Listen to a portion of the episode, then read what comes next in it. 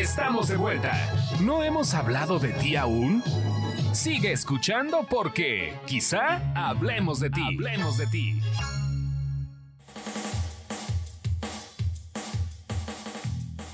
Ya regresamos. Esto es quizá hablemos de ti, un podcast de espectáculos, entretenimiento y algo más. Ya me salí del vaso en el que estaba. Y este, a ver, este, Ernesto Buitrón, ¿qué nos decías de Cándido Pérez? Pues este domingo no va a estar eh, Cándido Pérez al aire porque, bueno, hay compromisos de fútbol y, mm, bueno, el doctor Cándido Pérez descansará esta semana. Ahora sí que toda la gente que había seguido el estreno, pues tendrá que esperar otra semana más. A ver, yo Eh, levanto, sí, perdón, levanto la mano ahorita, dale, dale. Ahorita que Creo yo que tendrían que haberlo estrenado un poquito después, ¿no?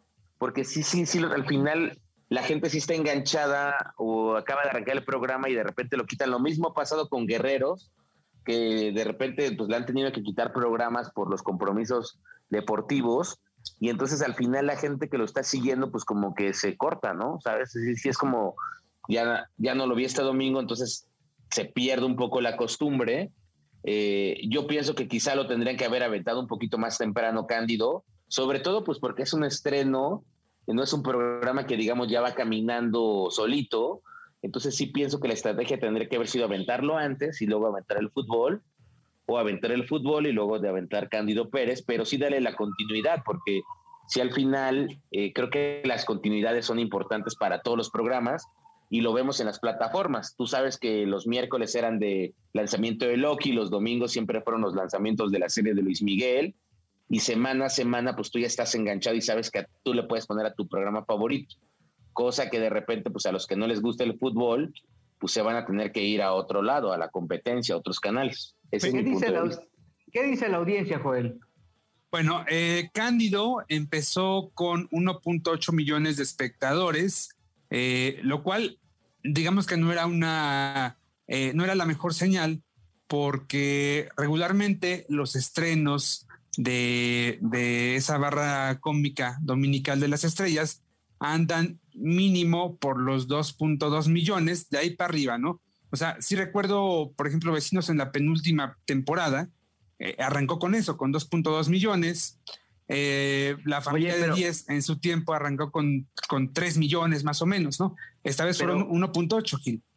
Pero, perdón, Joel, eh, tenía fútbol, ¿eh? Tenía un Sí, partido sí, yo importante de entiendo. fútbol. Pero la cosa vino a, a la semana siguiente, se desplomó. Ya tuvo un millón solamente. Uy, Sí. Pero Entonces, yo creo que tienen que ocupar estas dos semanas, pues para poner a, a rotar a todo su elenco en entrevistas y en promoción, porque de otra forma no sé qué van a hacer. que sí lo están Pero haciendo, Mucho ¿no? me temo. eh, eh, pues yo no he visto eh, entrevistas eh, del elenco Yo- como tal. no, Maxim- Mucho me temo. Arad estuvo hoy con Máximo o con Javier Poza en la mañana. Es que empezó a hablar y yo le puse mute, entonces no supe Ok. en qué programa era, dije con permisito, ¿no? Pero, ¿cómo lo ves, Charlie? hijo, eh, primero, eh, por ejemplo, los gringos saben muy bien apuntalar sus estrenos de series, las cadenas, cuando hay eventos deportivos. Después de Super Bowl hacen como un lanzamiento importante, entonces hubiera sido interesante que se aguantaran dos semanas para la final de la Copa de Oro. Se acaba, le gana México a Estados Y Unidos 2 a lanzas. 1 y lanzas. Quédense después de la premiación a ver el estreno de Candido Pérez. No sé por qué se adelantaron. Y, y no me gustó, pero no me gustó nada. Nada, nada, nada, nada. ¿No le viste ni una sola cosa buena? Por Un chiste en 22 minutos. Pero esta onda.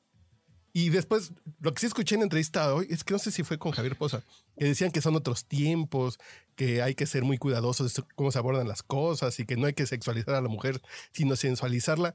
Es como decir, vamos a hacer una película de Lalo el Mimo en el 2020 sin albures. Pues, pues ya no es Cándido Pérez, le hubieran puesto el doctor de la torre, no pasa nada. Pero está No, pero mira, deslactosado. también son dos, dos generaciones diferentes, Charlie. O sea, la que tú viste de Carlos Cándido Pérez y la que ahora lo está encontrando es, es diametralmente Sí. opuesta en todos los sentidos, en el lenguaje, Totalmente en de acuerdo. en, en- en- las la cotidianidad, ¿no? Totalmente de acuerdo, pero creo que en ese sentido entonces crea historias nuevas. ¿Para que agarras un personaje viejo para que... No, porque además, ¿quién ve quién es el quién es el público del canal de las estrellas el domingo en la noche? Eh, Entonces, para ese público, sí están esperando ver lo que veían. Mi mamá de 70 años, las señoras de 60 años, están esperando ver lo que vieron. Un poco por ese sentido. Entonces, esta onda, no, a mí me pareció realmente No, pero, pero- triste. Pero, es una, una audiencia tradicional que está acostumbrada a ver comedia. Sí, no sí, necesariamente tiene que ser como el eh, eh, específicamente el personaje. Sí, Tú sí. quieres ver comedia y ahí está claro. O sea, tú puedes poner, incluso poner Tic Tac Toc en, en, en domingo y a la gente le va a ser atractivo porque es la oportunidad de, de- de re- reírse, de divertirse gratuitamente, ¿no, Joel? Yo en serio. Sí, o sea, la comedia en domingo te, te da como alguna especie de garantía en audiencia, pero eh, no necesariamente va a ser la mejor audiencia, ¿no? Eh, entonces, Eh, por ejemplo, nah, dale, dale, dime. yo les invito tres botellas de un ron famoso blanco a las personas Ajá. que hayan disfrutado esto. Que dicen, ay, sí, ya quiero que llegue el domingo para volver a ver en el que sigue. Y en Blim, que llegue Charlie. y en Blim- Estoy ansioso. y en Blim están todos. En Blim ya vi que están todos los episodios. Además, así de ya, ¿Ya los subieron contaron todos? Sí, ya están todos en Blim. Hay, hay 10, creo. Sí, porque Uy. hoy lo vi para traer la, la tarea para el podcast. Vi hoy a la hora de la comida y fue así de. ¿En serio? Qué rara estrategia. Sí, ya están todos en Blim. Entonces dices, Ahora, Pero a ver, a mí, Charlie. por ejemplo, sí, dale. ¿Qué fue, qué fue lo que no te gustó, Charlie? todo. Creo que. Creo que el personaje, el humor así como. Pues, pues como soncito de pastelazo. Ay. El tono lo maneja muy bien Jorge Ortiz de Pinedo. Y si pensamos que hacía eso hace 33 años, pues es otra cosa. Pero hoy ese tono. Y creo que Arad puede hacer muchas cosas más, porque yo me acuerdo en los simuladores que hacía cosas bien chidas, Arad de la Torre, pero como que sus escritores están bien guangos. Eh, soy fan, soy fan, soy fan de, de- ¿cómo se llama esta muchacha? Irán. De Irán del Castillo. Creo que está- eh, creo que la suegra está muy bien. La eh, Raquel. Es, justo a esos, a esos puntos iba, precisamente. Raquel, Yo creo, que, eh, mira, esa dupla de, de suegro con yerno está divertidita. Creo que es lo único rescatable. Un par de chistecitos que se echaron entre ellos, de miraditas y de rebotes bien rebotados como el chiste. Creo que fue lo único. Sí, yo Bueno. creo que los mejores personajes eh, ahí son la suegra, eh, que en su primera versión interpretaba eh, muy, muy cómicamente Alejandra Meyer, doña Meyer. Alejandra Meyer. Ahora le toca a Raquel Garza y a mí no se me hace mala eh, No, no, no. En, en ese personaje, me gusta incluso, es de lo, de lo más, más rescatable que tiene eh, esta nueva temporada y eh, pues Irán como, como la protagonista femenina se me hace como, como amena, como bonita, como. Sí, sí, sí. eh, sí, como que resulta amena para los domingos y, y listo, ¿no? Sin mayores pretensiones. Preguntaría, Eh, preguntaría, Joel, ¿es Irán sí. mejor que Nuria Bajes? Creo que están Uy, en un, no sé. No, no, no. Creo- Te digo ahí rotundamente no. creo que no es mejor, claramente, pero para el papel, creo Pero que sí se dan no un quien vive. peor, digamos. Para el papel sí se dan un quien vive, para el papel. Cumplidora. Que Nuria Bajes era una actriz enorme, es una actriz enorme. Pero para el ¿Saben- papel de Silvina? Pérez, Pero, está bien. pero a ver, yo, yo, yo pondría sobre la mesa y en el debate, ¿por qué no Irán podría estar a ese nivel? O sea, son otros tiempos y nosotros veíamos otro tipo de televisión y estábamos como familiarizados con otro tipo de entretenimiento, incluso eh, físicamente teníamos otra, otra construcción de una, de una mujer ciertamente abnegada, porque eso era como lo que, lo que tenía era este, Nuria Bajes, ¿no? El estereotipo es totalmente diferente, es, Tot- es es que parecido, de hecho, pero no es igual, ¿no? Gil, es que de hecho, eh, en el- la primera versión de Cándido, el personaje de Nuria era más dramático que chistoso, ¿no? Sí, claro. Eh, y acá le dieron a Silvina un personaje, una vis mucho más, este, mucho más cómica. Y el No chiste sé de si que no sabe drama, cocinar y esas cosas. ¿eh? esto que estamos haciendo, yo creo que es lo mismo que está haciendo la audiencia. Nosotros crecimos o vimos a Cándido, claro. Y por ejemplo, mi mamá y la gente que vio Cándido, el original, tiene este mismo conflicto que tenemos nosotros esta noche, de decir, es que Silvina era de esta forma, es que el doctor Cándido era... Pues, y claro, completamente, yo creo, coincido con Charlie, que la gente eh, quiere ver, al escuchar el nombre, algo asociado y el hecho de ver algo totalmente diferente o digamos muy 2021 eh, lo conflictúa. Ahora, gente que no vio Cándido Pérez, que no sabe quién fue Cándido Pérez, pues bueno, tiene una opción de comedia en la televisión.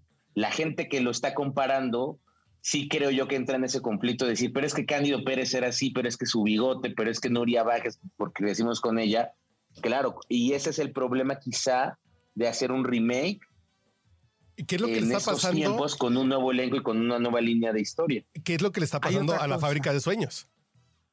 Exactamente eso. Así de entonces hagan cosas nuevas, buenas.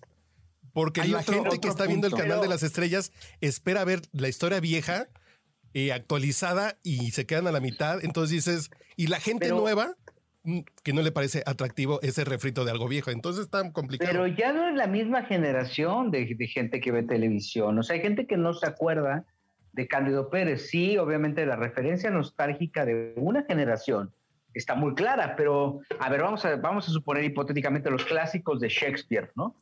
Pues son los mismos clásicos y los han puesto en escenarios diferentes, con contextos diferentes y en esta actualización. Pero al final viene parte de la misma base, ¿no? Sí, sí, sí, es totalmente de acuerdo. Pero aquí la onda es que ni la actualización está bien bajada porque estamos hablando de un doctor especialista en señoras. Que hoy es políticamente incorrecto que el doctor esté ahí como fisgoneando a la paciente. Entonces ya cuando empiezas a jugar con ese tema, es así, pues entonces ¿para qué tocan a Cándido Pérez? Pongan a- al dentista Gutiérrez que va a hacer otros chistes con otra vida. Pero ese es Oye, el tema. por cierto, por cierto, justamente eh, eh, en, en unas semanas más el canal Telenovelas va a estrenar Gutierritos. No me digas eso. No una nueva versión, va va a plantear, va, va- va a pasar re- la versión remasterizada, protagonizada por Rafael Banquels y María Teresa Montt. María Teresa Rivas. Rivas. María Teresa Rivas, perdón. Vaya reto, ¿eh? Vaya El reto. tema con qué esas interesante, qué interesante este experimento está haciendo, ¿eh? Telenovelas. Está increíble. Está increíble. Yo Es- pensaría es- que la deberían recortar. Creo que a lo mejor bien recortadita, bien recortadita, no como las que sacaban en DVD. Puede estar bien no. padre. Puede estar bien no, padre. no, no. El chiste es justamente no- presentarla tal cual. La, la cultura de la audiencia ha cambiado, obviamente, y cambia cada tercer día. Ah, El hábito no, pero la cultura de la audiencia se va modificando y ahora con tantas alternativas que no necesariamente están sujetas a, a Netflix. ¿Sí me explico? Porque mucha gente dice, no, pues es que Netflix, no, no, no. A todos los estímulos que va recibiendo en YouTube, en TikTok, aparte en el streaming de cualquier plataforma, se va modificando la audiencia. Yo Eh, te- sin embargo, creo que es una gran experiencia lo que pretenden hacer. Daniel Lares, que es el director del canal Telenovelas, me explicaba que, que están como muy clavados en, este, en, este, en esta aventura de poner de entrada una telenovela blanco y negro en la programación del canal Telenovelas. Es un riesgo tremendo. Y luego la historia de Gutierritos que habla de un cuate que está pues prácticamente sobajado, ¿no? Que te, Ujú. que te traslada claramente al empoderamiento femenino de esa época, de 1962, me parece que es la, es la historia cuando la llevan a, a la televisión.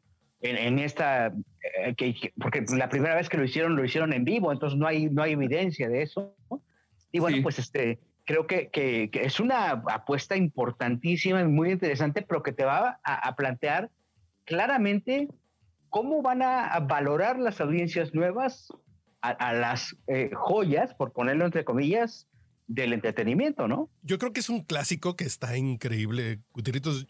La pasaron alguna vez en el 9, ya por ahí de los 90, ¿no? La volvieron a pasar. La, la pasaron cuando Televisa hizo, eh, convirtió a 9 en el canal Milenio, Ajá. previo a la llegada del 2000. Dos semanas antes del 2000, ahí la, la, la pasaron. Y dices, es una joya. A mí lo que me pasó, por ejemplo, y me pasa con telenovelas de los noventas, ya se me hacen muy lentas. El ritmo, ho- hoy estamos, que son escenas cortas, rápidas, diálogos más dinámicos, y antes era que la gente caminaba, se quedaba ¿Sabes viendo, qué? hablaba. Ahí, Charlie, por ejemplo, yo difiero un poco, pero por ejemplo, Cuna de Lobos, a pesar de que era ciertamente lenta, No, el es- planteamiento es muy ágil. Es enorme, la historia es llevando- Pero enorme. uno una con es una excepción, ¿no? También. Bueno, alcanzar una estrella, por ejemplo, también tenía la misma línea, ¿eh? Sí, sí, sí, sí, sí. Pe- Pero yo creo que está bien interesante y, y sí está bien padre. ¿eh? Yo sí me voy a, sí la voy a dejar grabando.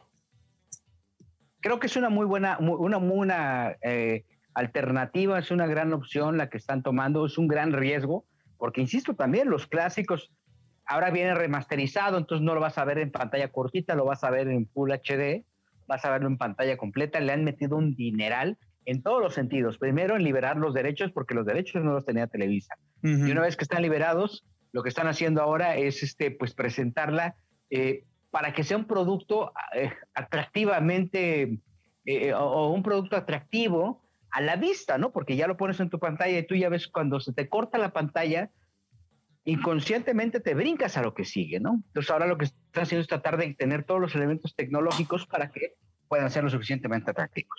Tengo yo como cuatro o cinco meses que los sábados a la mañana como, como rutina veo un episodio de La Dimensión Desconocida en blanco y negro. Dices, y ha envejecido porque los temas han envejecido, ¿no? La guerra nuclear y el viaje a la luna, pero las historias son enormes. Creo que aquí les puede pasar lo mismo con, con, eh, con Gutierritos, que eh, la historia es tan grande y los actores son tan enormes que sí te aguantan. Pero al final te das cuenta que los temas son la vida, ¿eh? Sí, claro, claro, claro. O sea, la conquista de la luna, pues es ahora la conquista a Marte, ¿no? Y entonces la conquista a Marte ahora es este primer viaje que puede hacer eh, uno de los eh, grandes multimillonarios para ver eh, la, Tierra desde lejos, ¿no? Al final. el COVID y esas cosas, sí, sí, son los mismos problemas que yo creo que, que sí, que las nuevas generaciones se pongan a echarle un ojito, algo aprenderán, a lo mejor dirán, es lentísima, pero qué padre actuar en estos carros, qué buena historia es. Entonces yo la puedo hacer la bajada y la puedo hacer en TikTok. Muy recomendable, sí. Gil, Vamos a, conocemos rapidísimo, conocemos nada más la fecha de inicio de transmisiones. Estamos a menos, me parece que antes de septiembre ya estará al aire esta situación. Eh, de acuerdo a lo que me comentaba Daniel, eh, ya está autorizado prácticamente todo. Va muy avanzada la master, el, máster eh, o, esta renovación digital. Y bueno, pues este, yo, yo te puedo garantizar que antes de... La restauración más bien, ¿verdad? La restauración, exactamente. Vamos a ir al siguiente episodio de que hablemos de ti. No se vayan, tenemos la exclusiva del señor Joel O'Farrill.